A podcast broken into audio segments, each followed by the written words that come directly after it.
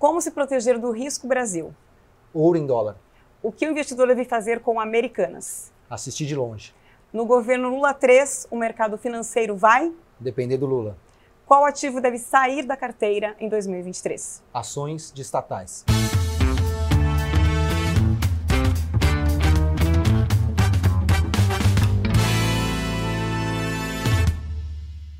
Olá, estamos começando o primeiro Papo Café e Lucros de 2023, com um novo formato, mais direto ao ponto, trazendo todas as recomendações sobre onde investir. É, a conversa de hoje acontece aqui no Rincon Escondido, na Vila Madalena, em São Paulo. E eu tenho o prazer de tomar um cafezinho aqui com o Felipe Miranda, que é CEO da Empíricos. Seja bem-vindo, Felipe, um prazer recebê-lo. Muito obrigado, é um prazer enorme estar aqui também. Obrigado pela oportunidade. Bacana. Bom, o Brasil começou o ano é, sob os holofotes. Tivemos né, a posse do presidente Lula, depois é, invasão de Brasília por bolsonaristas radicais e rombo identificado nas contas é, da Americanas. E muita gente está se perguntando agora o que fazer com ações de estatais como Petrobras e Banco do Brasil. Olha, é, sempre há uma ideia de risco e retorno serem coisas, né, uma é a, a outra face do outro. Né? Então, quando você olha para as estatais hoje, é inegável que elas têm um retorno potencial muito grande. Elas parecem baratas, seja Petrobras, seja Banco do Brasil.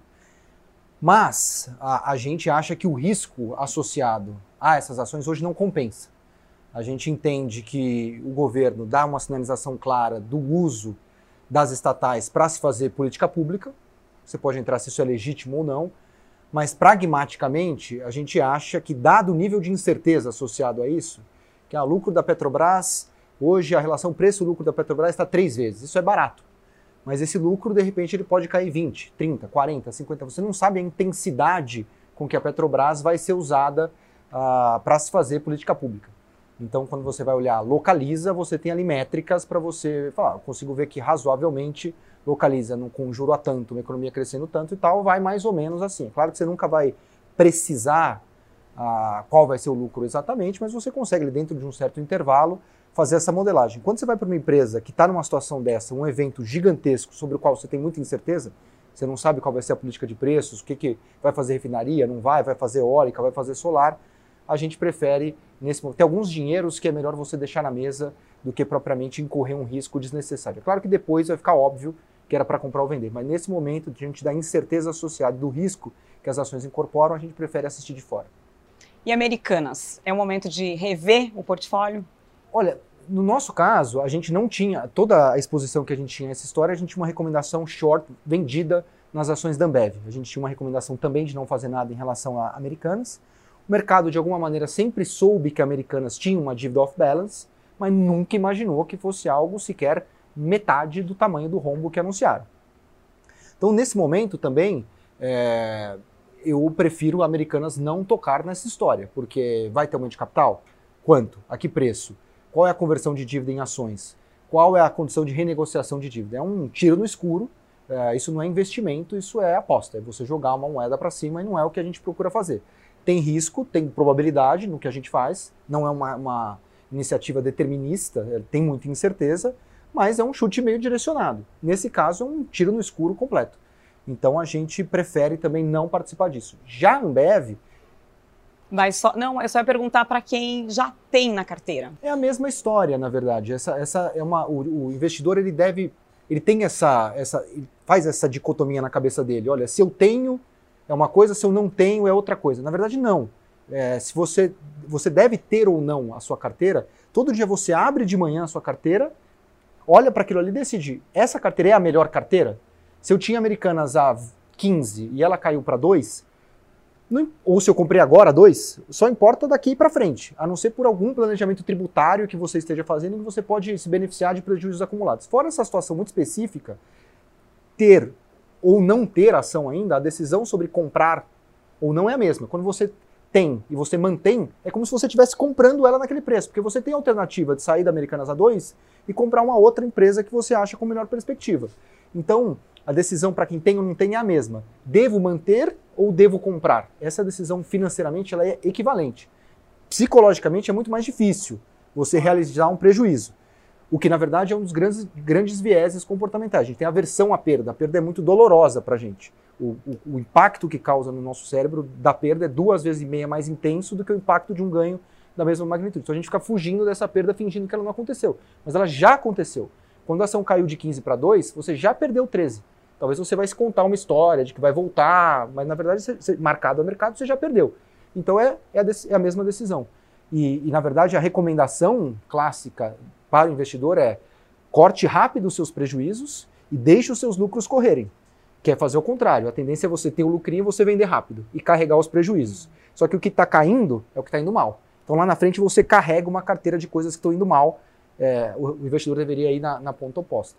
Você ia falar de Ambev, é. que acho que tem até um ponto da, em relação à Ambev, entendendo que faz parte do mesmo grupo, né, de americanas, e aí também acho que Algumas pessoas têm já acendido um certo alerta em relação ao Ambev, mas aí queria que você. Exatamente. Comentasse. A gente até deu uma pequena sorte, as coisas acontecem. A gente montou essa posição short, vendida, apostando na queda das ações da Ambev antes desse rolo todo, por achar que ia ter pressão de margem, um processo inflacionário com dificuldade de você repassar preço final e produção de cerveja caindo sob a ameaça da, da mudança da, da, tributária, acabando com o juros sobre capital próprio que pegaria a Ambev na veia.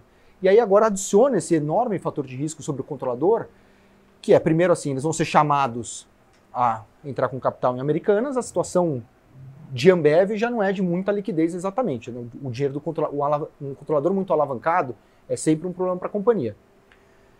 Cria-se uma dúvida enorme nesse momento que, assim, a ALL, no passado, que era do grupo 3G, teve problema na época do Bernardo Reis. Kraft Heinz, a mesma coisa. Americanas, a mesma coisa só a Ambev tinha uma, uma contabilidade realmente? Pode ser, né? só o tempo vai dizer. Mas que existe nesse momento uma certa desconfiança geral sobre o grupo, acho que existe. E em paralelo, você está brigando com todos os principais bancos do Brasil. Você tem lá disputas judiciais acontecendo enquanto a gente conversa agora. Então, assim, ó, você precisa de crédito na Ambev? Nós vamos negociar essa história toda aqui, cada um vai lutar com as armas que tem, e o acesso a capital do grupo 3G como um todo eu acho que pode ficar uh, mais restrito e impactar credibilidade, negociação com fornecedor, com credor uh, do grupo nesse momento. Então eu acho que a Ambev é a exposição que a gente tem a essa história indireta, uh, apostando na queda das ações. E olhando para esse cenário, o que, que, faz sentido entrar e sair da carteira nesse momento? Eu, eu acho assim, eu, eu, tenho gostado de três nichos. Eu acho que a pessoa tem que ter três nichos na, na, na carteira dela, que ela consegue se diversificar a diferentes fatores, se expor a diferentes fatores de risco. E assim eu fico mais tranquilo. Um é, o que a, um é um segmento de commodities, que eu acho que é, é fundamental você ter no momento que a China reabre. É, o impacto de China entrando de volta nessa história é brutal. É, o, o, o, mercado imobiliário chinês já começa a reagir, o mercado de veículos também começa a reagir. E o impacto da abertura é muito grande, é só a gente ver o que aconteceu no Ocidente e, e você vai chegar a essa conclusão. Então, Vale é uma proxy de China, o minério está caro e é uma receita em dólar aqui. O país está nessa história que você não sabe muito bem para onde vai. É, como você muito bem colocou, o governo Lula com sinalizações ambíguas, manifestações com vandalismo em Brasília e essa ainda história creditícia aqui de Americanas, é sistêmico, não é? Vamos ter uma receita em dólar aqui, acho que vale, é um grande nome para o ano, barata, melhor produtora de minério do mundo, baixa alavancagem, paga bons dividendos, receita em dólar. Inclusive protege uma parte da sua carteira. Eu gosto do nicho do, de bancos. Eu acho que o juro permanece alto por muito tempo, pagam dividendos razoáveis para bons e também nos defende, é um, é um call meio defensivo, o gringo gosta de, do call de bancos, entende fácil, acompanha Itaú há muito tempo, então é fácil isso aqui. E uh, tem um outro nicho de que eu gosto muito que a gente chama do quality, que são empresas muito consagradas que conseguem atravessar a, a expressão que a gente tem usado ali é que numa guerra os generais são os últimos a morrer. Então, você sabe que Equatorial já atravessou vários tipos de Brasil e foi bem, um pouco melhor em um, um pouco pior em outro, mas sempre foi bem. Você sabe que Localiza está há 30 anos gerando retorno, você sabe que BTG já atravessou várias e várias crises e foi bem no final do dia. Então, esse nicho quality dessas empresas de muita qualidade, que tem marca forte, barreira entrada, já atravessou muita crise, é, baixa alavancagem, balanço forte, a gente gosta bastante. Então, tendo esses três nichos, Vale, Commodity, um Itaúzão banco clássico e um Cosan, Equatorial e Localiza nesse outro, e BTG, você estaria bem. Felipe, a gente sempre tenta conversar com os nossos convidados aqui para que eles compartilhem com a gente uma história é, bacana, ou po talvez possa ter uma experiência não tão bacana, tenha deixado um aprendizado e que você acha que é interessante compartilhar e que marcou aí a sua trajetória. É, eu acho que tem dois grandes marcos aqui. É, um negativo, que eu acho que foi justamente quando eu a Empíricos, né? não é um nome aleatório, é uma homenagem aos textos empíricos que escreveu um livro lá contra os professores. Então você não acreditar num doutor que aparece lá e vem te dizer exatamente como é que vai ser, que sabendo mais que os outros. E, e esse é o erro, esse erro que eu cometi na minha trajetória, eu me cobro muito porque eu traí a mim mesmo, eu traí a própria essência da Empíricos, que foi acreditar num sujeito que descobriria é, petróleo na bacia dos Solimões e na Namíbia, que seriam as novas grandes fronteiras exploratórias do mundo. Então a gente acredita, nós acreditamos nessa história e, e, ele se mostrou um enorme especialista em achar areia e água e a gente, basicamente, as ações naquele momento foram a zero.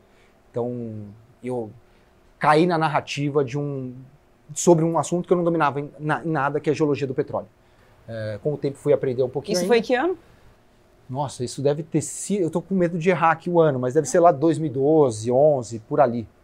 É, e o outro, eu acho que assim, o paralelo que marca muito a, a, a história da Empíricos é, é, a, é, a, combinação ali do que a gente chamou de fim do Brasil na época, que era essa política muito intervencionista, muito à esquerda que a Dilma tentou adotar, uh, levando o gasto público para níveis que uma hora explodiriam.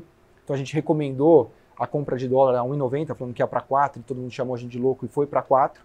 E isso combinado depois com a ideia de que o Brasil também tem sua solução. Então acho que não é que quando a bolsa cai muito com a Dilma, final de 2015, a gente escreve a virada de mão, que é assim, olha, agora o Brasil ficou barato e é hora de comprar. Então, o que, que eu quero dizer com isso? Se formos para uma trajetória muito ruim, tem mais para cair, mesmo fundo do poço tem porão. Mas se a gente conseguir algum tipo de solução razoável, esse país não tem muito cara de que explode. O próprio ministro Haddad parece que sentou naquela cadeira e foi empoderado da responsabilidade a que ele está associado. E tem para ter surpresa de alguns, nem é muito nosso caso, para ser sincero, porque a gente achava que o Haddad em si seria capaz de, de entender os recados do, do, do, mercado, com a habilidade de ouvinte que ele tem, e moderado como ele é no, no trato e na conversa, mas ele acho que ele tem sido uma surpresa uh, positiva, e a mensagem que ele passou em Davos vai nessa direção também. Então, se houver algum tipo de acomodação, o Brasil tem muito para subir também. Então, a gente está nessa aqui essa leitura de tentar entender os sinais de um governo meio macunaímico, que é um pouco da, da, da característica do nosso presidente, que às vezes vai para cá, vai para lá, consegue meio falar com todo mundo, você não entende bem quais são os sinais, mas de alguma maneira essa história caminha. É, se a gente for por aí, tem, tem uma oportunidade incrível de você ganhar dinheiro em bolsa, com juro longo e, e etc. E o mundo nos oferece uma enorme oportunidade. Que assim, o mundo está querendo commodity, o mundo quer energia, o mundo quer comida, o mundo carece de mercados emergentes porque está pouco alocado nisso nos últimos anos, se beneficia da abertura de China. Então, é, faço o paralelo da Dilma com a virada de mão, porque talvez a gente esteja justamente nessa virada de mão. Cabe a gente fazer minimamente a nossa lição de casa e respeitar a aritmética básica das contas públicas. E o recado final para o investidor, só para visualizar o que vem pela frente em 2023. Olha, eu, eu, acho assim, primeiro é tentar ler, nesse momento eu acho que a, a, a, dependência de Brasília, nesse momento, é muito forte. Então tentar ler os sinais numa perspectiva não ideológica. Então tem, tem mais para cair se for na direção muito uh, intervencionista, heterodoxa, mas tem muito para subir se a coisa mais ou menos se acomodar. Não é um Brasil grande, um Brasil que vai voar, juro caindo a 10, como poderia ser. Não é aquele bom equilíbrio que o Paulo Guedes tentou perseguir, também não conseguiu muito, mas que seria o juro baixo por mais tempo e uh, o, o, monetário solto e o fiscal apertado, a gente volta para o equilíbrio do velho Brasil clássico, do juro, o fiscal solto e o monetário apertado, que é ruim para a Bolsa, é, mas é, que de alguma maneira tem oportunidade. Então, acho que essa combinação de CDI, dólar, um pouquinho de ouro e Bolsa, acho que você atravessa bem o ano. Tá ótimo. Agradeço muito a sua participação aqui no Papo Café e Lucros e um feliz 2023. Para você também e para todos que nos assistiram. Obrigada a você também pela companhia. Nos vemos no fechamento de fevereiro. Até lá.